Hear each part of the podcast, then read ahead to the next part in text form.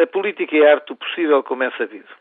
Se assim é, no entanto, em termos de política de saúde, o Dia da Mãe de 2006 parece demonstrar que não será possível racionalizar o setor materno-infantil. Nascido e criado em Lisboa, filho como todos os lisboetas de imigrantes internos, tenho a maior dificuldade em perceber a diferença de nascer na Alfredo da Costa na Júlio Diniz. Mais do que a cidade ou a cor do edifício, tendo a privilegiar o número de médicos e de enfermeiros, o respectivo treino e os equipamentos instalados. Reconheço, no entanto, que tal despojamento afetivo é fruto da insensibilidade citadina e necessito com urgência de umas férias na Serra para criar raízes à sombra das carvalhas e perceber a lógica incontornável deste país em que insisto em gostar de viver.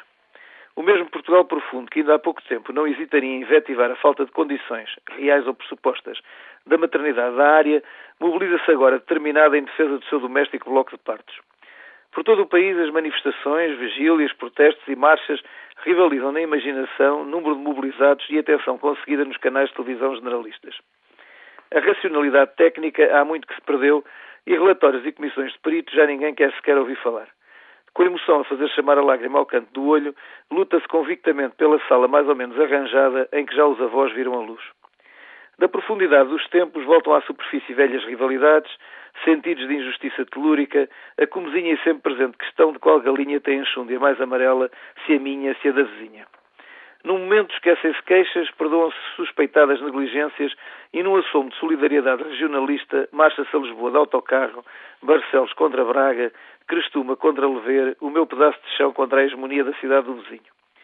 A guerra das maternidades, a que autarcas de todos os partidos e locais forças vivas dão o seu empenhado e sobrevivencial contributo, inscreve-se assim na mais genuína tradição da pátria.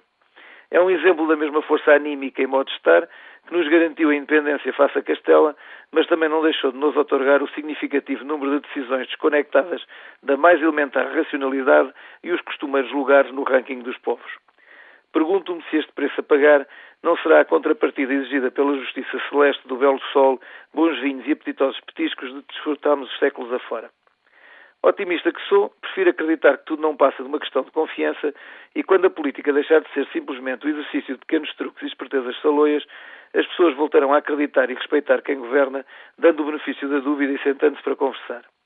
De momento, resta observar entre o espantado, o indignado e o divertido como se desenrolarão os próximos episódios da telenovela agora levada à cena.